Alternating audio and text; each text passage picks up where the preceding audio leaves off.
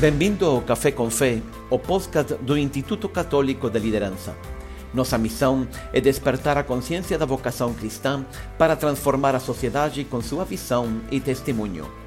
Meu nome é Padre Rodrigo Hurtado, diretor do Instituto Católico de Liderança, e o tema de hoje do Café com Fé será Descubra Carlos Acutis. Carlo Acutis foi um jovem italiano nascido em 1991 e que foi beatificado no último dia 10 de outubro pela Igreja Católica por meio de um milagre ocorrido no Brasil. A beatificação chamou muito a atenção por tratar-se de um jovem de vida simples, mas com um grande amor a Deus. Carlos se tornou conhecido por catalogar mais de 200 milagres eucarísticos ao redor do mundo e apresentá-los num site criado por ele mesmo. Mas sua vida foi muito mais do que isso. Ele ficou conhecido pela sua alegria, pelo seu amor à Eucaristia. Faleceu em 2006 como consequência de uma leucemia fulminante. Os pedidos de beatificação começaram praticamente depois de sua morte e ganharam força em 2013, quando foi declarado servo de Deus. O Papa Francisco o declarou venerável em 2018 e no passado 10 de outubro foi declarado beato. Temos como convidado especial hoje o padre Fábio Vieira, da Diocese de Corumbá, que está morando atualmente em Assis, na casa da família Acutis. Ele conhece bem a família, a vida de Carlos, desde faz muitos anos. O padre colabora com a Associação Carlos Acutis. Muitas são as perguntas que vêm sobre a vida simples e profunda de Carlos, mas também sobre o chamado à santidade feito ainda hoje para todos os cristãos. A continuação, a entrevista com Padre Fábio Vieira. Muito bem. Sou o Padre Fábio Vieira, eu pertenço à Diocese de Santa Cruz de Corumbá, Mato Grosso do Sul, ali na fronteira com a Bolívia. É, tenho 13 anos de padre e até dezembro agora de 2019 eu estava pároco da Catedral Nossa Senhora da Candelária já por oito anos, na Catedral da Diocese de Corumbá. E já mais ou menos aí sete para oito anos, não sei se precisar, mas acredito que desde 2013, 2013, é, eu já tenho uma estreita relação com a família Cutis, né? E todos os anos sempre venho a Assis, mas a amizade começou lá atrás mesmo, ainda quando o Carlos era servo de Deus, quando o processo ainda estava na, na, na dimensão diocesana, né, lá em Milão. E a amizade foi se estreitando, todos os anos vindo a Assis, e nos últimos anos sempre hóspede aqui da Dona Antônia, da família. Quando chegou quando acontece o milagre do Carlos, que é no Brasil, ali no meu estado, na Diocese de Campo Grande, aí mais ainda esses laços foram se estreitando, porque quando abriu o tribunal lá na Diocese para a investigação do milagre, depois eu fui é, é, nomeado como o portador do processo até, até o Vaticano, até a Congregação pela Causa dos Santos. E, logicamente, nesse contexto, a gente já estava muito mais amigos, estávamos mais amigos, mais próximos da família, e a dona Antônia já havia me feito um convite de passar um, um tempo aqui, ou, ou quando, pela ocasião da beatificação do Carlos, eu estivesse aqui na associação. Mas aí, quando cheguei aqui, de janeiro.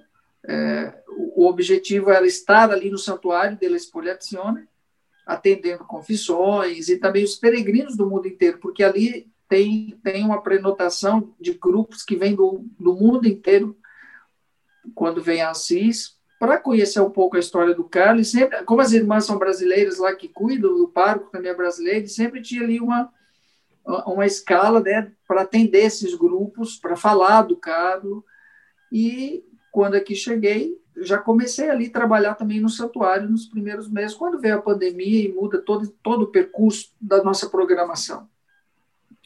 Então, de repente, tivemos que ficar aí quase três meses vivendo como, como verdadeiros monges, né? nós e a família, todos juntos aqui, e isso nos deu uma outra dimensão de conhecimento, né? estar vivendo, morando com a família, e, e, e a gente pôde perceber que que foi uma grande graça para mim também, para eles, porque enquanto o mundo todo ficou sem Eucaristia, a família ficou com a Eucaristia, porque eu celebrava todos os dias, celebro todos os dias em privado aqui com eles. Então, O, o seja, ainda está, isso. ainda está na casa deles. Sim, ainda estou na casa deles, né? Já preparando e arrumando as malas para voltar para o Brasil daqui a pouco. Porque encerrada essa etapa da beatificação, agora tudo é mais fácil. Agora só falta mais um milagre para Carlos ser canonizado. E, é. eu devo voltar já para a minha diocese, mas continuar com o trabalho que a gente começou pelas redes sociais, nessa, nessa divulgação, e acabamos descobrindo, e eu acredito que foi por intercessão do Carlos mesmo, é, esse como o senhor falou no, no início aí para a gente, é, utilizar os meios para chegar ao coração das pessoas também. É, por que não usar essa ferramenta para evangelizar? Até porque ela foi um instrumento muito importante na vida do Carlos, a internet, né? Então é isso, né? E estou concluindo essa etapa, assim, vol voltarei com certeza com como com uma outra grande bagagem, porque não tem dizer, não tem como dizer que nada como será como antes. Isso eu perguntar eu. Antes de que entremos na história de Carlos e tudo, o que significou para você? Qual é a, a lição de vida que você leva? Pessoa, ah, perdão que pergunto uma coisa muito pessoal, mas Sim.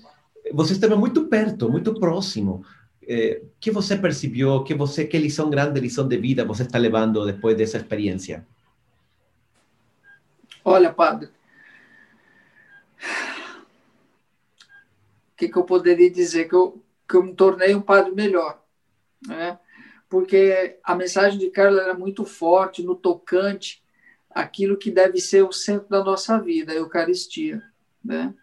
Porque com a pandemia nós podemos perceber que aquilo que, que deveria ser o centro muitas vezes não foi dado o devido valor e muitas vezes até por nós padres, às vezes por negligência ou por isso ou por aquilo, Estou né? falando por mim, mas assim, eu aprendi que a Eucaristia realmente é, é a nossa estrada mais rápida para o céu, no sentido de que eu tenho que tê-la como centro da minha vida.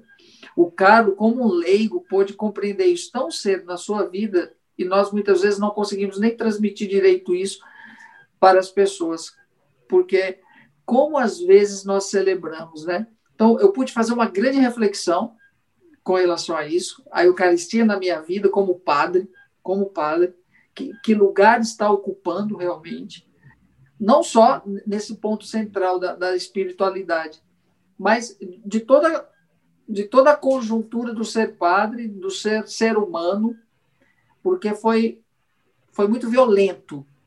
A pandemia foi uma coisa muito violenta para todos nós. Ela tirou de todos nós aquilo que que era essencial e que muitas vezes nós não estávamos dando o devido valor, como um simples abraço, como um simples aperto de mão, como um simples contato. De repente, tudo isso foi tirado da dimensão humana, né?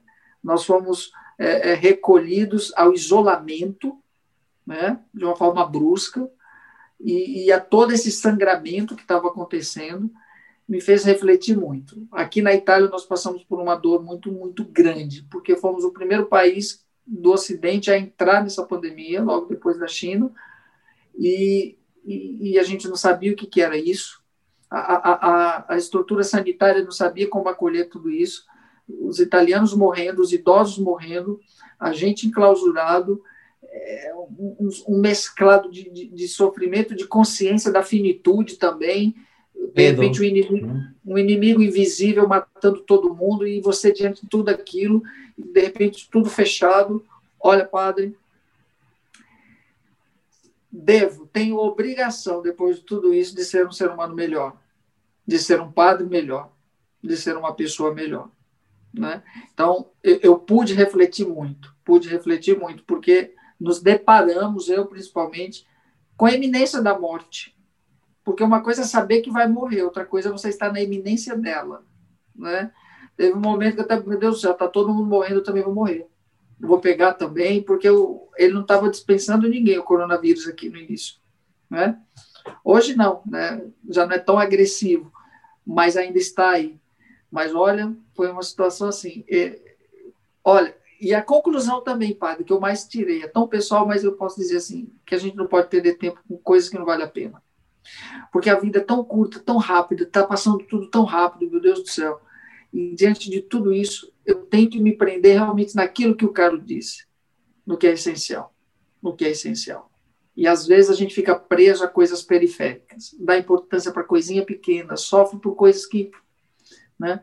Então assim, eu eu vou sair desse momento mais fortalecido e focado nisso, né?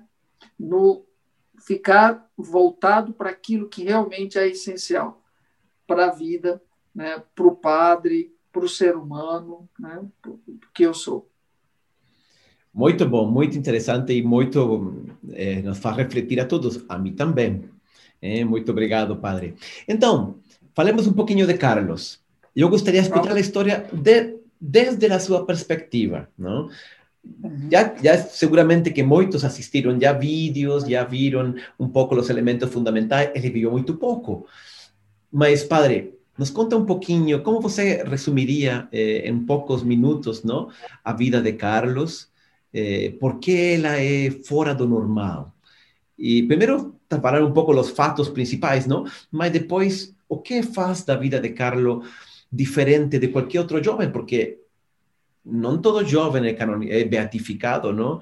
Eh, aos poucos poucos anos de vida. Então, queremos conhecer um pouquinho isso. Como é a vida de Carlos e em que se diferencia a pesar de que ela, em muitas coisas nós nos sentimos próximos porque é parecida à nossa vida moderna, não?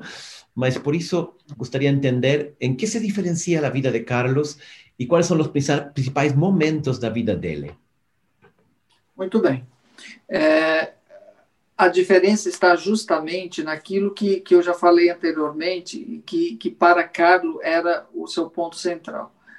É, quando o Carlos fez a primeira comunhão aos sete anos de idade, que precisou de autorização por conta da idade. A partir dali, ele disse que o seu projeto de vida era estar sempre com Jesus. É aí que, é aí que, que está a grande diferença, padre. Por quê? Porque nós criamos muitas vezes certos rótulos em torno do que é ser santo ou da santidade, como se fosse algo tão estratosférico, tão longe de mim mesmo, e que eu não sou digno, como às vezes como um, um falso moralismo ou um puritanismo que, que eu tenho que entender que Carlos entendeu? Que a santidade é um chamado que Deus faz para todos. Agora, responde quem tem coragem de responder. Né? E que eu não preciso me adulterar daquilo que eu sou. Mas, pelo contrário, eu tenho que aperfeiçoar as qualidades que tenho, as potencialidades que tenho e eliminar aquilo que, de repente, não me constrói enquanto ser humano. Porque a santidade é um chamado de Deus, é algo divino, sim, é algo extraordinário, sim, mas porém ele acontece no ordinário da minha vida, do que eu sou. O cara não deixou de ser a criança, não deixou de ser o jovem, não deixou de comer seu, a sua pasta preferida, que era a, a, a, o seu espaguete alho não deixou de jogar Pokémon, não deixou de andar de sua bicicleta para ser santo.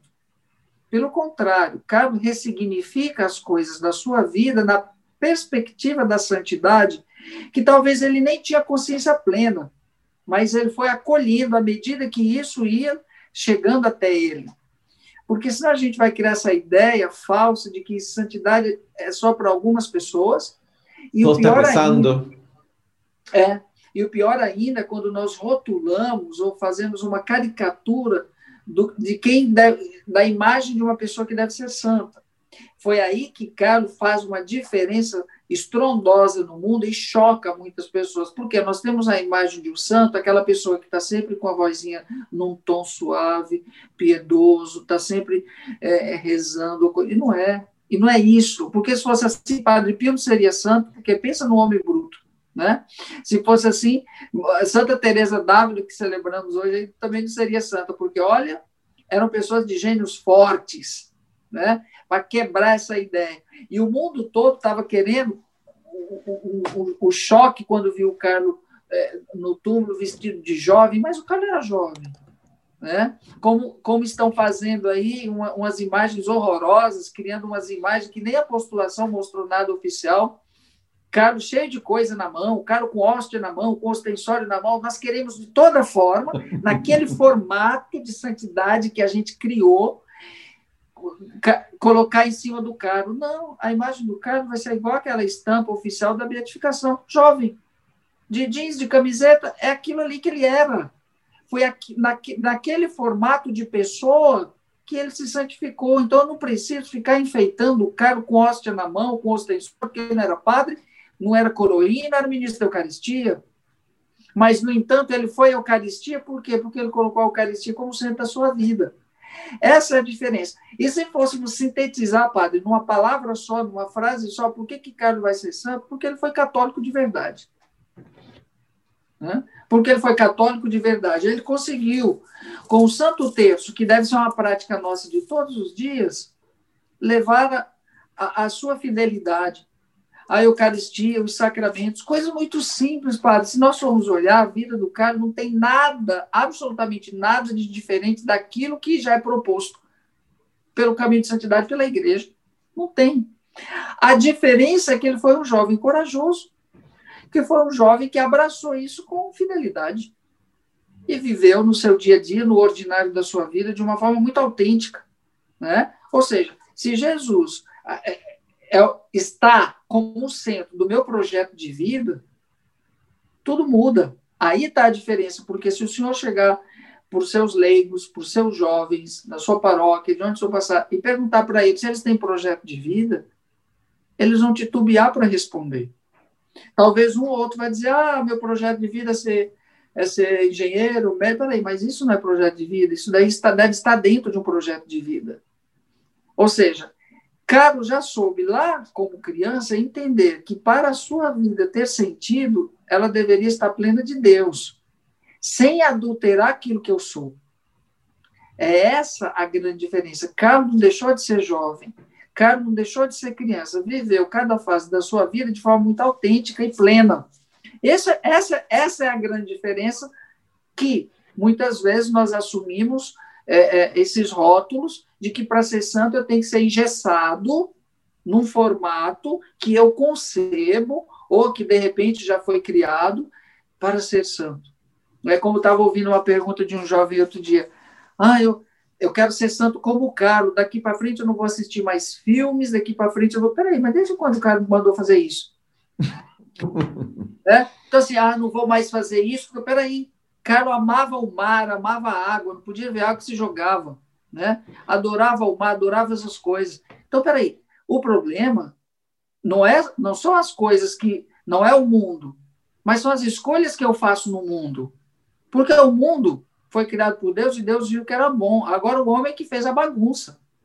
Né? Então, as escolhas sou eu que faço. Porque senão, padre, a gente cai nesse outro problema que as pessoas têm. De santidade, agora eu vou eliminar tudo.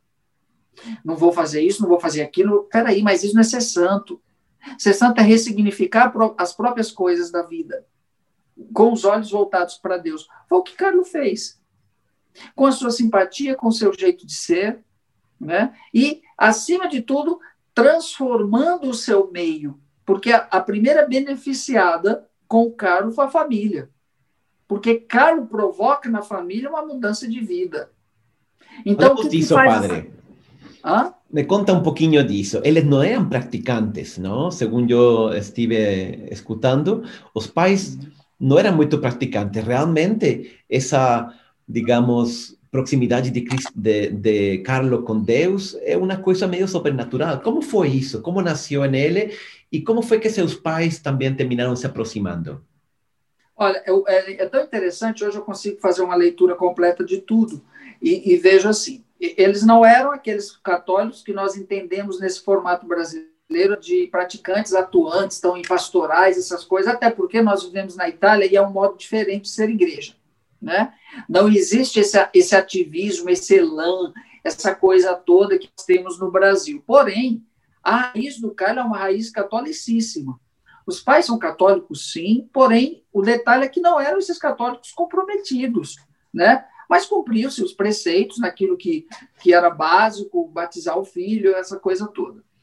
Mas Carlos faz a diferença dentro da família porque ele já traz, né? É tão interessante, acho que, que ele já traz, já trouxe dentro dele é, essa, essa semente da santidade que começou a brotar desde quando ele nasce.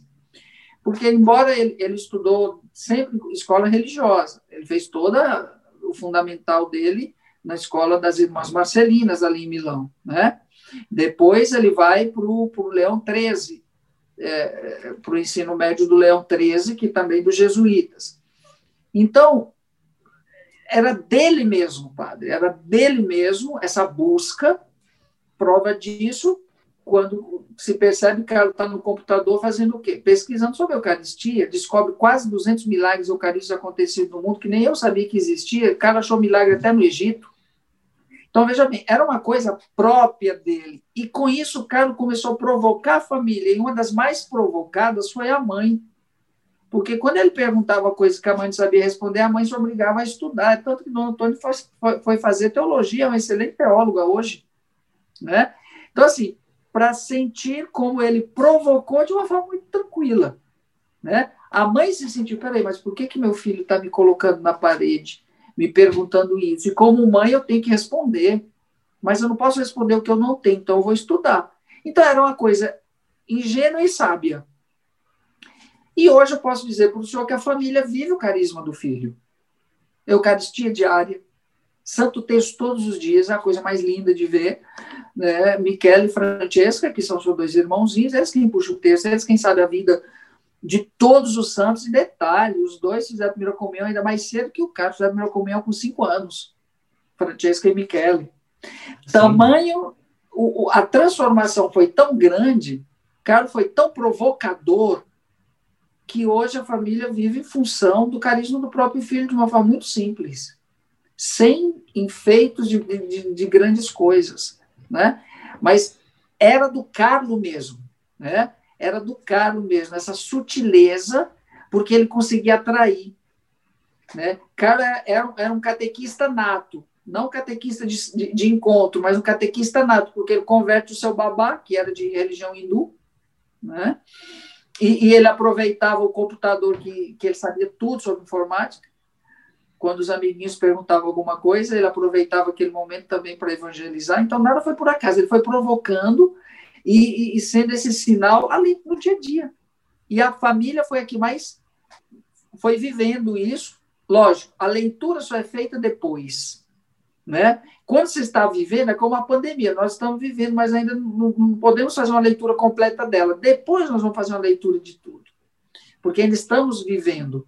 A santidade do Carlos foi vivida pela família, porque Carlos estava ali né, no dia a dia, e aqueles que o conheceram mas a leitura é sempre posterior. É tanto que quando o Carlos morre, a forma de santidade começa imediatamente. Aí depois todo mundo começa a entender. Ah, agora que eu estou entendendo por que, que ele era assim. Ah, agora que eu estou entendendo por que, que ele fez isso. Porque as pessoas sentiam que havia algo de diferente, mas elas não conseguiam racionalmente dizer em palavras o que, o que elas conseguiam sentir do Carlos. E isso só é entendido depois, é tudo posterior. A gente só vai compreender a ressurreição depois que Cristo passa. Os apóstolos compreenderam muita coisa depois. Assim também com relação aos santos. Agora, realmente, nós vivemos um momento único, inédito, eu diria, na igreja, porque foi a beatificação que foi televisionada pelo planeta. Pelo planeta. O mundo soube quem era Carla Kutz. Eu vi por todas as entrevistas que Dona Antônia deu, ela não se negou a nenhuma TV do, do mundo. E, e, é inédito também porque, geralmente, é, as beatificações ou canonizações acontecem tão longe que já não tem nem mais família para estar, tá na, nenhum parente presente. E é inédito você ver isso, a mãe levar o coração do filho para a igreja.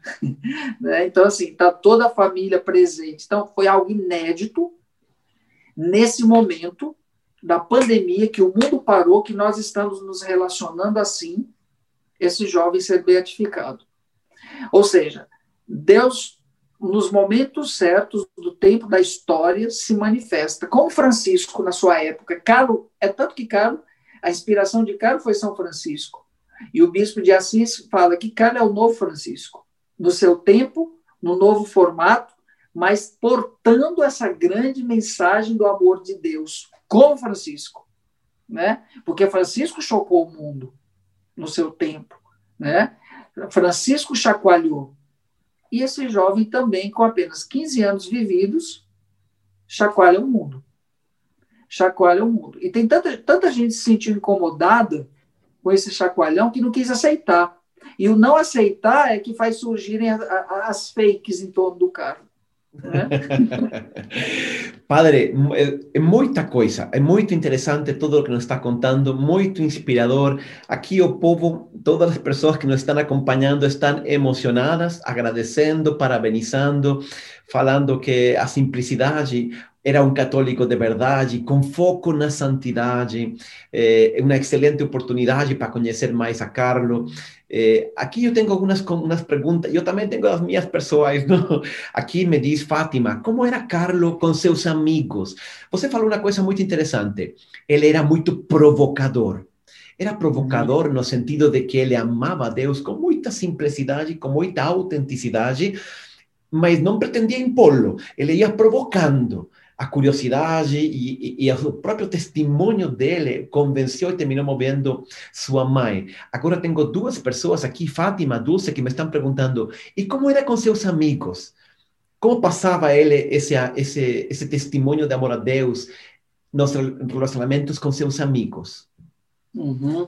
Exatamente. É, inclusive, o Federico era o amigo mais próximo, hoje tem a mesma idade que Carlos, teria a mesma idade, 29 anos, é engenheiro de, de aviação, é, esteve com a gente esses dias, e ele recorda alguns momentos. Aquilo que eu falei para o senhor, muita coisa as crianças e os amigos hum, racionalmente não conseguiam dizer. Por quê? Porque eles estavam vivendo. O que eles dizem é que era tão bom estar com o Carlos, ele atraía, de certa forma, as pessoas para ele. Mas não era um atrair para ele no sentido de posse, era porque ele tinha uma beleza transcendental. A sua beleza física, porque Carlos passava chamava atenção porque era belo, né? Mas a sua beleza da santidade também transcendia. Todo mundo queria ficar perto do Carlos, porque ele sempre tinha uma palavra para dizer para cada um. O pai me disse um dia conversando com o André sobre Carlos, ele me disse que Carlos é, é, sabia fazer a leitura das pessoas. Se ele conversasse com o senhor dois minutinhos, ele fazia uma leitura completa de quem era o padre Rodrigo. E a partir daí, ele, ele se relacionava com o senhor a partir daquilo que ele já tinha entendido de como o senhor era. Então, ele não ia entrar no conflito com o senhor. Se ele, por quê? Porque ele já sabia se relacionar com o senhor, porque ele sabia como o senhor era. Isso é coisa de gente que tem ciência infusa. Cara, tinha ciência infusa, com certeza. Porque ele sempre tinha uma palavra, uma coisa para dizer para cada pessoa, para cada realidade. E com os amigos não era, não era diferente. Não era diferente. No estar com os amigos, ele, tava, ele, ele, ele sempre tinha uma palavra para dizer para um para. Lógico, tinha os mais próximos, tinha aqueles de um modo geral, mas uma verdade que, que tem que ser dita é que Carlos sempre inspirava e, e, as, e, e quem estava próximo queria sentiu a vontade de estar perto, se sentia impulsionado a estar perto, mas não sabia dizer por quê. Né? Era alegre, Hoje, era simpático. Né? Simpaticíssimo. Carlos era cômico. Carlos era cômico. Ele gostava de contar piada. Então, se ele estava no grupo, se ia acontecer, se estava um clima pesado, alguma coisa, eh, aqui na Itália chama esquerçando. Carlos é. já esquerçava e, e deixava a, a, voz sempre Carlos era leve, Car, a italiana Carlos era leggero. Carlos era uma pessoa leve, suave. Era bom estar com ele porque ele deixava tudo muito leve, tudo muito simpático. Ele, ele brincava. Ele era aquele italianinho, quer dizer, bom, nasceu em Londres, mas a essência toda italiana, só nasceu mesmo. É, era aquele italianinho leve, que deixava todo mundo tranquilo. Não tinha como brigar perto do carro, porque ele não permitia com, com a pessoa, com o jeito de ser dele. Né? Então, ele é, era assim a forma de relacionamento com o. Ele sabia entrar e sabia sair. Muito bom. Aqui tem várias pessoas perguntando se ele estudava a Bíblia, se ele pregava com a palavra de Deus. Eu acho que você já respondeu, mas as pessoas vão entrando agora, não? Mas responda você mesmo. Ele estudava da Bíblia, ele sim, sabemos que ele investigava muito os milagres eucarísticos, não? Mas e a Bíblia e outras coisas, ou simplesmente era o seu amor a Deus transmitido de um jeito absolutamente normal e de um jeito jovem. Carlos deixou oito segredos da sua santidade. Um deles era o contato com a palavra de Deus todos os dias. Tá? Yeah. Não era como estudo, mas era como parte da sua espiritualidade a leitura da Sagrada Escritura. Né? Isso sim, todos os dias. Era adoração santíssimo, Santa Missa, leitura da palavra de Deus, o Santo Rosário, a confissão, rezar para o anjo da guarda. Né? Então, assim, eram coisas simples da catolicidade mesmo tá? Ele não era, ele não foi um estudioso científico da Bíblia, não. Ele lia a palavra de Deus todo dia como inspiração. Isso sim. E ele deixou isso como sendo um dos seus segredos. Né? Então, a vamos repassar os segredos. Os segredos de Carlos, que não são segredos, não são que não, hiper não são. conhecidos, mas que bom que Carlos nos diga. Então, em primeiro lugar, você falou? Eucaristia a Eucaristia, o amor à Eucaristia, não é o mesmo que assistir à Santa Missa. Eu acho que o padre está referindo-se à adoração eucarística, não? A adoração eucarística, a comunhão, comungar, a missa sempre, né? Todo dia, era de missa diária, né? Quando viajava, quando a, a família fazia viagem de férias, a primeira coisa que eu falava para a mãe era para colocar, saber que se no hotel onde eles iam ficar tinha a igreja próximo, quais os horários das missas. Porque não se tira férias de missa, nós aqui no Brasil tiramos. Quando a gente entra de férias, a gente tira férias de tudo, de Deus, de todo mundo e vai para a praia. Carlos não, a primeira coisa. a primeira coisa que Carlos perguntava para a mãe é: Mama, lá missa. Onde nós vamos ficar? Tem igreja próximo para a missa. Então era a Eucaristia diária, adoração, o Santo Terço. Porque Nossa Senhora era a única mulher da sua vida. A confissão com frequência, a pedir sempre ao anjo da guarda. Carlos tinha uma comunhão muito grande com o seu anjo da guarda, a oração pelo anjo da guarda sempre, uhum. é, e o propósito de estar sempre com Jesus. E desejar a santidade sempre. E que significa desejar a santidade sempre? Viver, viver com tão pleno de Deus ao ponto de que a santidade possa ser realmente o, o fim último pelo qual eu, eu vou encontrar a realização em Deus. É a santidade, que é um caminho que se que está aí para se fazer, mas nem todos conseguem fazer, né? É, a santidade é ela acontece nesse momento do encontro pleno com Deus, que ele dizia assim: eu, eu terminei meus dias, vivi a minha vida com a, com a sensação de não ter perdido nenhum minuto, nenhum segundo. Né? Por quê? Porque a santidade é, consiste justamente nisso, viver intensamente cada minuto, cada instante, como se fosse o primeiro ou como se fosse o último da nossa vida. Então, era fazer como o pai disse. A santidade para Carlos estava tão claro que era fazer tudo aquilo, todo, tudo aquilo que ele fazia com compromisso, com empenho, com verdade, com fidelidade. Ele era um bom filho, um bom aluno, um bom amigo. Então, tudo isso consistia na santidade para Carlos. É fazer as coisas de forma compromissada, de forma fiel, de forma plena, não pela metade. Yeah. E buscar em todo hein, a vontade de Deus nesse sentido, não? Uhum. Sim, porque Carlos estava, estava sempre com Deus, né? Meu projeto de vida está sempre com Jesus. Então, se eu estou aqui conversando com o Senhor, mas estou com Jesus, né? Se eu estou brincando, Dona Tônia dizia que a gente conversa. Carlos já vivia no céu. Acho que ele ficava fazendo esse trânsito de vez em quando. Ele ia lá e voltava. Então, assim, é, é, ele, tudo dele estava com foco em Deus. Tudo dele estava com foco em Deus. Então, no que ele realizava, era, é, era, era, era tão pleno que se sentia. A dona Tônia que fala isso com precisão, que, que transcendia nele a presença de Deus porque ele fazia com amor, né? Era antes de tudo, será se vai agradar a Deus esse meu modo de ser, esse meu jeito de ser, né? Eu acho que talvez esse era um questionamento do cara internamente subjetivo. Por isso que quando ele fazia as coisas, fazia pleno. Pleno por quê? Porque estava de acordo com Deus, estava ligado ao projeto de Deus. Não era só por isso que ele diz assim: nonio madio não eu, mas Deus. Né? Ele tinha muito claro isso. Isso que eu estou fazendo não é por mim, não eu. é, é por Deus. Então, era, era uma ligação muito profunda, nonio madio, né? para que ele não, não aparecesse, ele deixava transparecer isso claramente, que não era ele, não era para ele, mas era para Deus, em Deus, com Deus, nonio madio. Muito bom.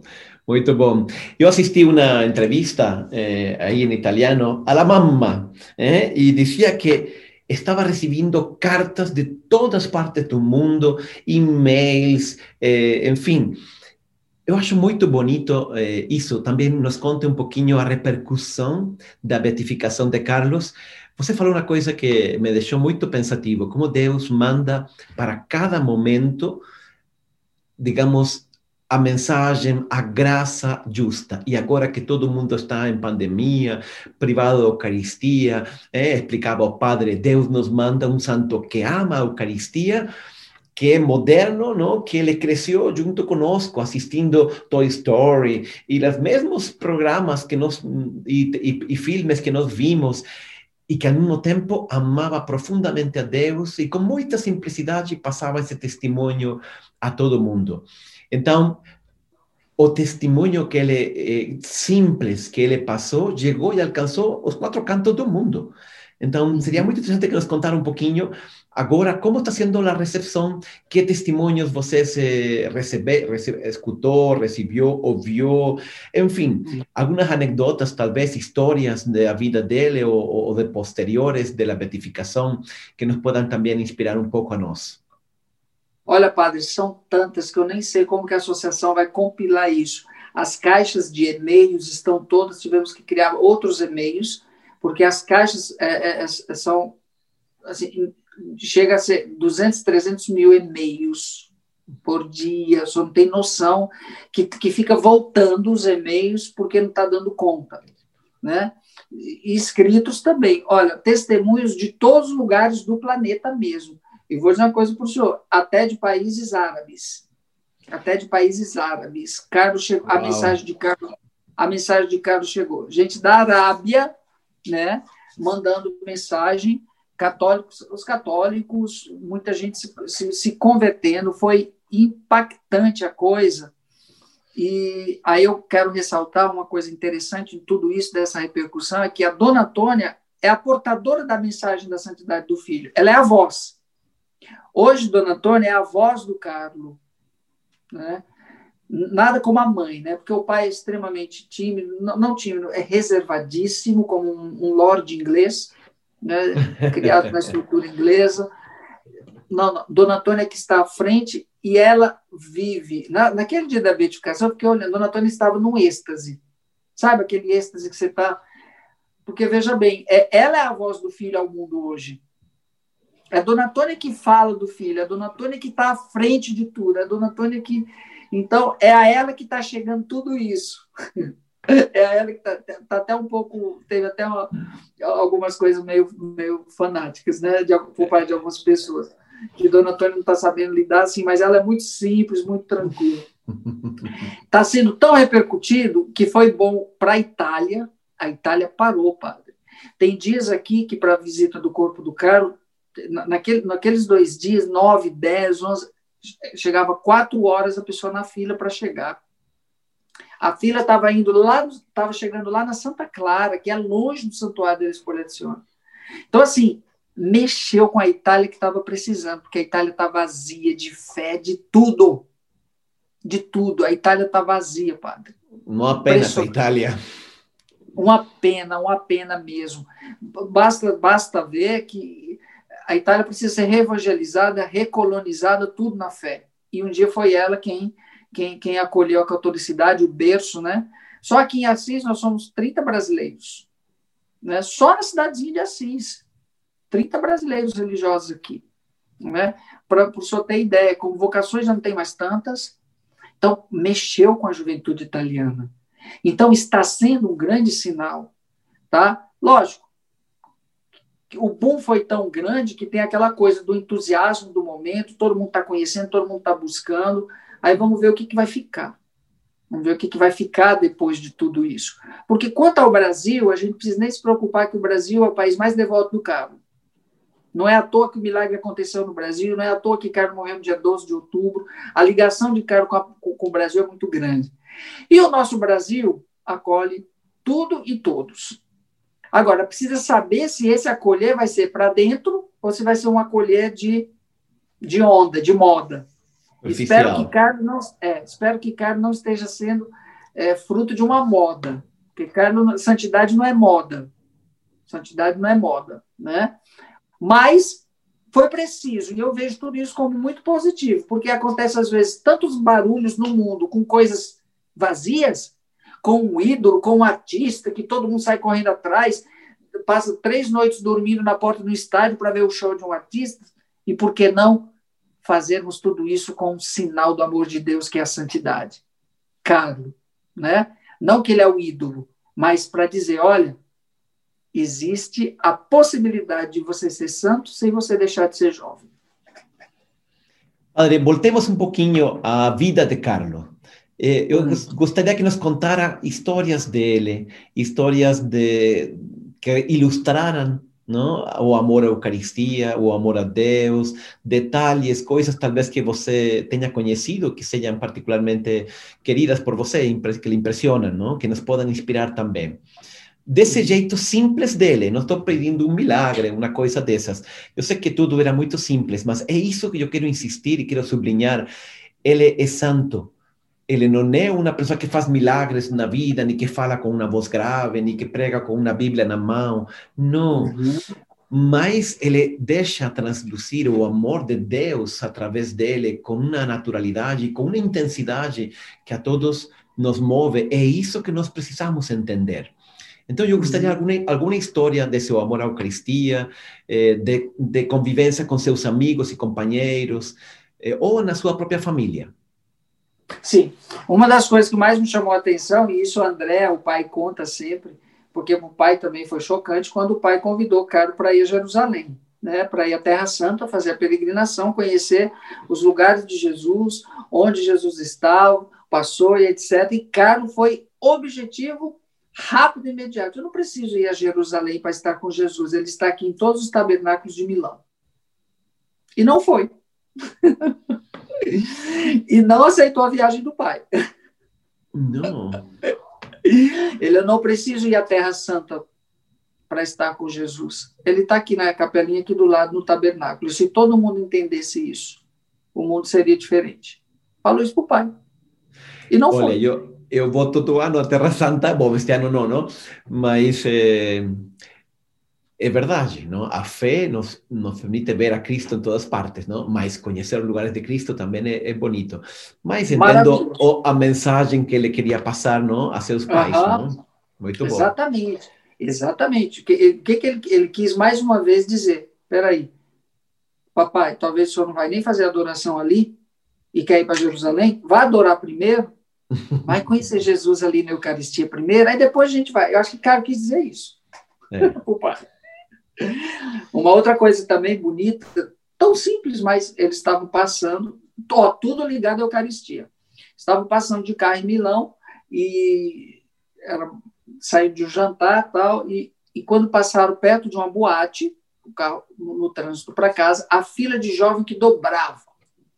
A juventude fazendo fila para entrar na boate mas disse que Carlos ficou tão bravo dentro do carro quando viu, que ele dizia, dizia assim: Mas como pode? Se eles soubessem, se eles soubessem, é, era para estar assim as nossas igrejas, se eles soubessem o verdadeiro valor, né? quem, é, quem deveria ser o centro da nossa vida, as nossas igrejas não caberiam, e essa fila aí teria que ter senha para entrar na igreja para ver Jesus. E, no entanto, está aí esse essa turma perdendo tempo a passar a noite aí, dançando, se drogando, fazendo isso, fazendo aquilo. Diz que ele ficou bravo. Ele não, não conseguia compreender por que as nossas igrejas estão vazias e as boates cheias. E só quem tem um amor verdadeiro é capaz de indignar-se com essas coisas, não? Porque uhum. quer que porque não é o que você diz, ele não compreendia. Não? Nós, uhum. quantas vezes eh, somos tão tranquilos com isso? Eh, talvez nos falta muito esse amor verdadeiro a Deus para indignar-nos com as coisas que acontecem neste mundo. Exatamente, era isso. Essa então, assim, santa ira, não? Como Jesus exato. que se indignou também e jogou todos os vendedores do templo, não? Ex exatamente, é isso mesmo, né? Porque ele já tinha chegado na frente, Carlos já tinha chegado na frente, Carlos já compreendia, mas não compreendia por que, que essa turma estava não compreendendo. Se ele queria dizer também, poxa, mas se eu compreendi, por que, que eles não compreendem, né? É, é muito interessante isso, muito interessante, muito belo, muito é. belo. Essa é a parte que eu acho mais interessante, insistir na vida de Carlos, não? Esse testemunho de amor autêntico. É, mas, olha, muita gente perguntando sobre essas outras coisas. Está o corpo incorrupto ou não está? Eh, ele é parente de um outro, de São Alfonso Maria de Ligório ou de outra pessoa que também foi canonizada? Ah, como está isso? Claro, adianto uma coisa importante: a santidade não se transmite pelos genes, não? Cada um tem que trabalhar a sua própria, não? Mas parece ser que é uma tradição de família, ou, ou como está isso, padre? Vamos lá. Vamos começar pelos santos. É, essa semana já surgiu isso. O povo já está. Olha, Santa Júlia Salzano, Santa Júlia Salzano é sim da família mas não é linhagem assim direta. Ela é uma prima quinta da mãe do Carlos, porque era prima ah. do, do avô, do avô, do, do, bisavô, se eu não me engano. Não é uma linhagem de primeiro grau, mas existe sim. Santa Júlia Salzano, fundadora de congregação, inclusive, é, e Dona Antônia, Antônia Salzano. Há sim um parentesco distante, bem distante, mas existe. E Santa Júlia Salzano, por sua vez, era parente, por parte de um dos seus genitores, de Santo Afonso de Ligório. Tá?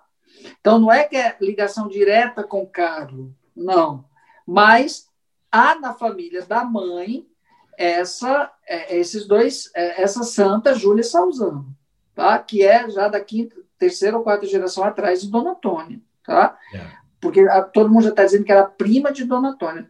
Bom, se nós conseguimos. Né, é, é, é, é, que brasileiro é assim: tem primo primeiro, primo segundo, primo terceiro, primo quarto, primo quinto, primo. Todo mundo é primo. Não. Primo é aquele de primeiro grau. Né? Os outros é por consideração, por ter, fazer parte da família, etc., mas não vamos dar uma atribuição que não existe. Existe, sim, essa ligação por, por parte da família do Dona Antônia, isso é verdade, tá? Mas não é direto, não é primo legítimo, não é lá atrás mesmo, ó, a Júlia Salzano, porque aí todo mundo já começa a fazer mística nas coisas. Ah, então Carla é assim por causa da. Não, Antônia nem conhecia, né? Só foi saber de Júlia Salzano. Bem e cada um tem que trabalhar a sua santidade. Isso não é algo que, que se transmite, ah, porque eu sou parente de, não? Aí eu também, eu também tenho um parente santo, e olha, é, não, a coisa não está difícil, tem que trabalhar mesmo. Exatamente, isso é pessoal, né? Isso é pessoal. É. Olha, com relação a, a, outra polêmica que o povo fez em torno, que, que, surgiu aí, eu, eu fico muito triste, às vezes, vendo próprios católicos, às vezes, própria gente da igreja, desmistificando ou falando mal daquilo que é a beleza nossa. Então, veja bem, o corpo do Carlos estava intacto, não incorrupto. Intacto, que é bem diferente. A questão é que, no português, nós dizemos intacto e incorrupto como se fosse a mesma coisa, com o mesmo sentido. Aqui, no italiano, é bem diferente mesmo. Intacto significa todo inteiro. O corpo do Carlos, quando foi exumado, estava todo inteiro. Eu vi. Eu vi. Teve a exumação, logo depois da exumação eu vi o corpo sendo tratado, estava todo inteiro. Agora, gente, veja bem, um corpo que tá, passou 13 anos né, enterrado é, é um cadáver. Um cadáver. Incorrupto é vivo, é estar vivo. Jesus foi o único corpo incorrupto que existiu. Falou para Madalena: não toque que eu ainda não fui ao Pai. Jesus estava incorrupto, nada foi corrompido, nada foi. Estava vivo. O, o incorrupto é uma aparência viva, de vivo, de vivo. Nossa Senhora, Jesus, Carlos estava intacto, ou seja, não se quebrou nada, não se decompôs nada, estava ressecado. Imagine, 60% nosso é água. E você morre, aquela 60% desidrata todo o corpo. Estava cadáver, não estava esqueleto estava ressecado completamente, intacto, tudo inteirinho, bem como os órgãos internos, quando foram abertos, quando foi aberto, estavam também intactos, tá? Estavam também intactos, tanto que o seu coração foi levado para a beatificação. Estava o coração, pulmões, então essa é a diferença. Agora, nós temos que entender que a incorruptibilidade, ela tem graus. Ela tem graus. E o grau maior de incorruptibilidade foi só com Jesus. Os outros santos, o, o, o estar intacto é um dos graus, eu posso dizer assim, entendeu? Para não fazerem essa confusão. O corpo foi tratado, gente, para exposição. Imagina se expor do jeito que saiu de dentro do túmulo. Não tinha condições. É um protocolo que a igreja sempre faz. Né? Foi feito com o Padre Pio, e olha que o Padre Pio estava intacto, mas decomposto algumas coisas, os seus dedos, tal. do Carlos não, estava tudo bonitinho, unha, mão, tudo, tudo, tudo, tudo perfeitinho. Tudo perfeitinho. Ou seja, perfeitinho no sentido da condição que foi tirado, uhum. né? de cadáver, de cadáver.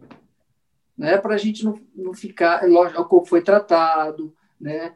para ser exposto. É uma grande relíquia que está ali, é o corpo do Carlos. Foi cuidadosamente tratado, para ser exposto. Tá? Incorrupto, não. Intacto, sim. Já, entendi. Padre, já não falta muito tempo, mas eh, duas perguntas a mais. A primeira é uma, uma história dele de seu trato com amigos, com seus companheiros da escola, etc. Falta, me falta entender essa parte, como era ele com seus companheiros, com seus amigos. Alguma história que você nos possa transmitir disso? Então, como todo jovem, como toda criança com seus amigos de classe, inclusive eu conheci umas, algumas das, das irmãs que conviveram com ele lá na primeira vez que eu fui a Milão. Tem até alguns vídeos, participava de tudo de tudo que a escola propunha, de tudo que a classe propunha, estava sempre em grupo, sempre alegre. Né? O melhor amigo dele era o Federico, tá? que, que eu o conheci também agora dessa vez, né? e que era um amigo que compartilhava, que vinha em casa, que jogava os Pokémon, os negócios com ele. Né? Então, assim, mais nesse sentido, não tem muitos relatos por quê? Porque ele viveu na escola com os amigos a normalidade bem ordinária mesmo, daquilo que se é. Porém, Carla era sempre um sinal diferenciado, diziam as irmãs. Né? Sempre, quando se tratava das coisas da fé, da religião, etc., Carla tava, tava, já estava atento ali para. Né? Mas foi a criança que transcorreu normal na relação com seus colegas, com seus amigos. Né?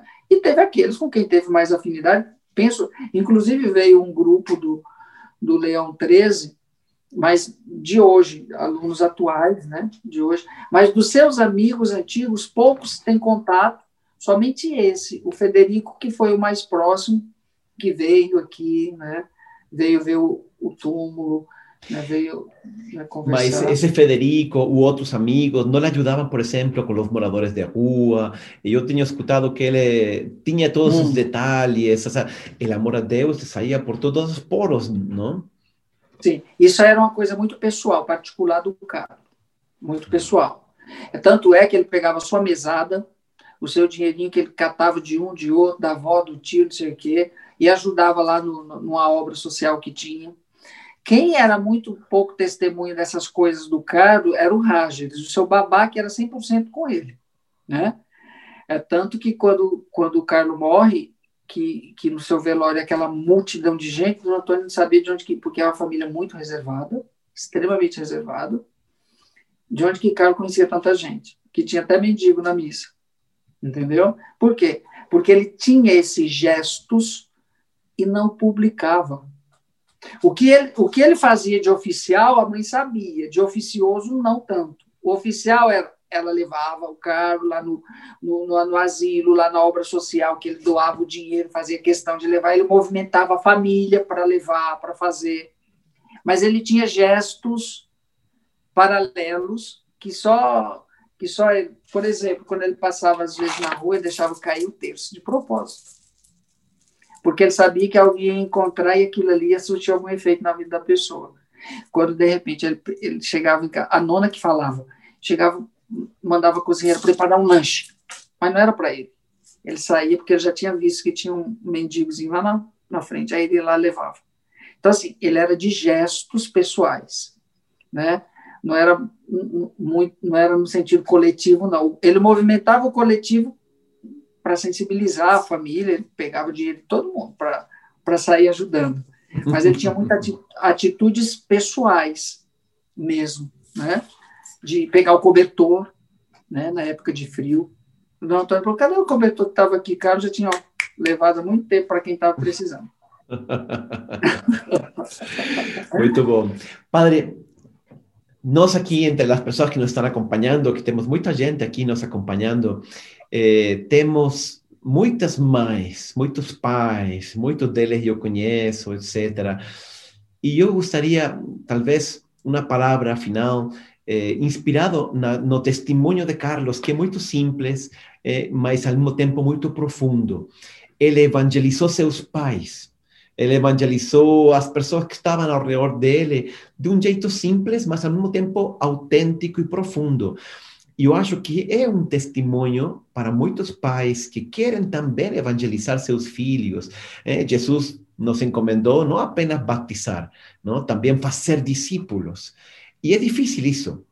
Então, como transmitir esse amor? Como transmitir a Carlos esse amor de Deus eh, no dia a dia? Eh, enfim, histórias deste tipo que puedan inspirar a muitos pais para ajudar e aproximar também seus filhos, às vezes um esposo aproximar sua esposa, uma esposa aproximar seu esposo a Deus. Porque Carlos era um homem que vivia imerso em Deus, mas ao mesmo tempo em um mundo moderno e não saía do normal, porém a sua evangelização era eficaz. Como você descreveria essa estratégia, se se permite a expressão, não, para aproximar a Deus de Carlos? Olha, padre, como pároco, eu vi muita coisa assim. Eu, eu tive um paroquiano que ele converteu o pai, a mãe, todo mundo. Eu fiz o casamento dos pais, ele, ele catequizou os irmãos, e um grande exemplo, esse jovem. Às vezes me deixa muito triste quando o pai chega na igreja, deixa o filho na porta da igreja para catequese e vai embora e só vem pegar depois da missa, mas não, não, não está na missa com o filho. Muitos, olha, eu já vi muitos filhos catequizar seus pais, não só como o Carlos fez. Porque, infelizmente, hoje, onde deveria acontecer a primeira catequese, que é na família, não acontece mais. Na família do Carlos foi o inverso. Hoje, Francesca e Michele são privilegiados, porque a dona Antônia é quem dá catequese, a coisa mais linda.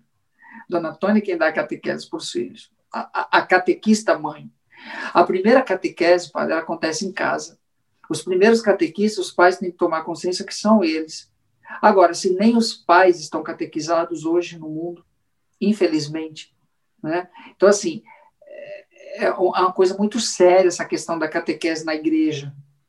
O relativismo destruiu tudo isso, sentou e está aí dentro da igreja. E as nossas crianças estão tentando sobreviver.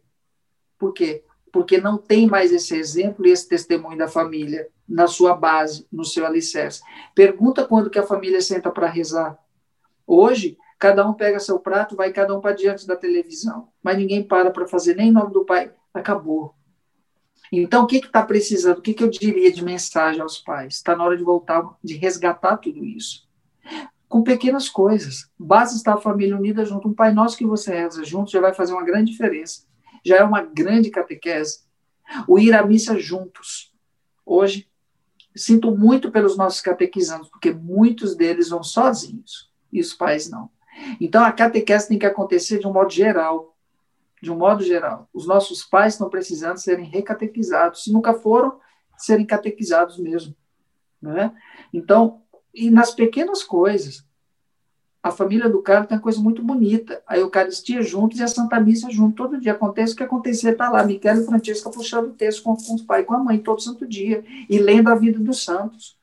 Todo dia depois da missa, na missa, a segunda parte da, da homilia, quem faz é o Miquel, de 10 anos.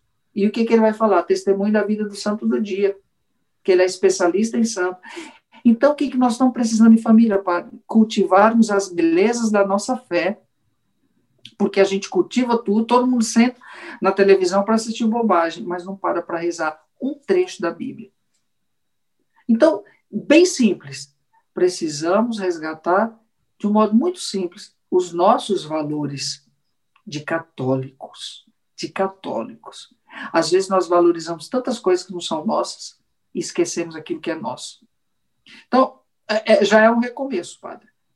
Eu, não vamos precisar, não precisa ninguém estudar teologia, não, mas precisa no básico, no elementar da fé, que dá sustento e alicerce. O resgate do rezar junto em família. Comecem por aí que vocês vão ver o efeito. Padre, muito obrigado. Já cumprimos uma hora e esse é o nosso compromisso. Eu sei que lá são as 11 da noite. Uhum. e Padre não só tem que rezar, também tem que dar live, mas também tem que dormir. Sim. É. Agradeço muito. Quando você volta para o Brasil? Já estou quase chegando, hein? Início de dezembro já estou aí. Fim de novembro, início de dezembro. Mais um mês já vou embora. Já, para que para o advento, então. Hum? Uhum. Muito bom, padre. Muito obrigado. Agradeço de coração a sua companhia nesta live. Foi muito inspirador, foi muito bonito. Eh, eu desejo o melhor para você, um bom retorno, um abraço e uma saudação muito especial para a família. E vamos ficar unidos, unidos na oração e, sobretudo, unidos nesse ideal de ser também nós santos. Não? Tem um autor francês não, que dizia eh, que não somente existem os santos grandes, ou seja, aqueles santos de altar, aqueles santos que você vê em Roma, na Basílica de São Pedro, com estátuas de mármore incríveis. Também existem, dizia ele, os santos de classe meia, santos que ele dizia, claro, santos que muito, sim, muito simples, santos que você se aproxima deles e sente que você pode ser melhor, que sua vida pode, poderia ser melhor só de estar com essa pessoa, porque ela transmite essa presença de Deus, não? Santos que seguramente se vieram uma estátua deles na igreja, ficariam até envergonhados. Que isso, não? Eles jamais buscaram, imaginaram algo disso. Mas desses santos, o mundo está cheio. E todos nós estamos chamados a ser esse tipo de santos, santos que transmitem a presença de Deus e que não precisam fazer um milagre, mesmo que às vezes Deus pode dar esse, esse dom, mas santos que transmitam o amor de Deus. E eu, eu sinto que nós recebemos de você hoje isso, a imagem de um santo, de uma santidade pela qual também nós podemos lutar e pela qual vale a pena eh, trabalhar. Padre, muito obrigado. Uma última palavra, alguma coisa? Eu quero agradecer, foi um prazer conhecê-lo. Deus abençoe também na sua missão. E é possível ser santo sim, viu, gente? É só querer. Ah, tem que ter eh, coragem. Si llegan a pasar por São Paulo e estar, eh, eu vou deixar, já tem meu contacto, então me liga, eu posso fazer até seu motorista, o que você precisa. Ah. Não, quem sabe um dia celebrar aí na sua igreja, com certeza. Algum com dia, certeza. algum dia. Padre, muito obrigado de coração. Vou pedir que para terminar, eh, como temos aqui muita gente, nos dê uma bênção, uma bênção para todos ir a descansar e a todas as pessoas que nos estão acompanhando, eu digo agora, atentos. A las 8 de la noche, noche vamos repetir esta live y Estela y yo estaremos comentando eh, estos, esta grabación que nos hicimos do Padre. Muy bonito. Vamos organizar eh, esta grabación y pasarla de a las 8 en nuestro horario habitual do Café con Fe. Padre, muito obrigado e, por favor, nos abençoa. O Senhor esteja convosco. Ele está no meio de nós. Por intercessão do nosso beato Carlo Acutis, abençoe-vos o Deus Todo-Poderoso, Pai, Filho e Espírito Santo. Amém. Desça sobre vós e permaneça para sempre. Um abraço, foi muito bom. Muito obrigado, Padre. Que Deus lhe abençoe. Amém. Obrigado por escutar este episódio do Café com Fé, o podcast do Instituto Católico de Liderança que quer levar de um jeito simples e dinâmico a visão católica a respeito dos desafios do mundo. O mais importante para nossa equipe é tratar de temas de seu interesse. Nossa intenção é contribuir com opiniões e pontos de vista que possam enriquecer e iluminar seus caminhos. Assim, sua contribuição é essencial. O seu feedback ou sugestão de algum tema específico será sempre muito bem-vindo. Não deixe de escrever o nosso e-mail contato arroba líderescatólicos.org sua opinião é muito importante. E se gostou desse capítulo, compartilhe com seus amigos. Abraço e até o próximo encontro.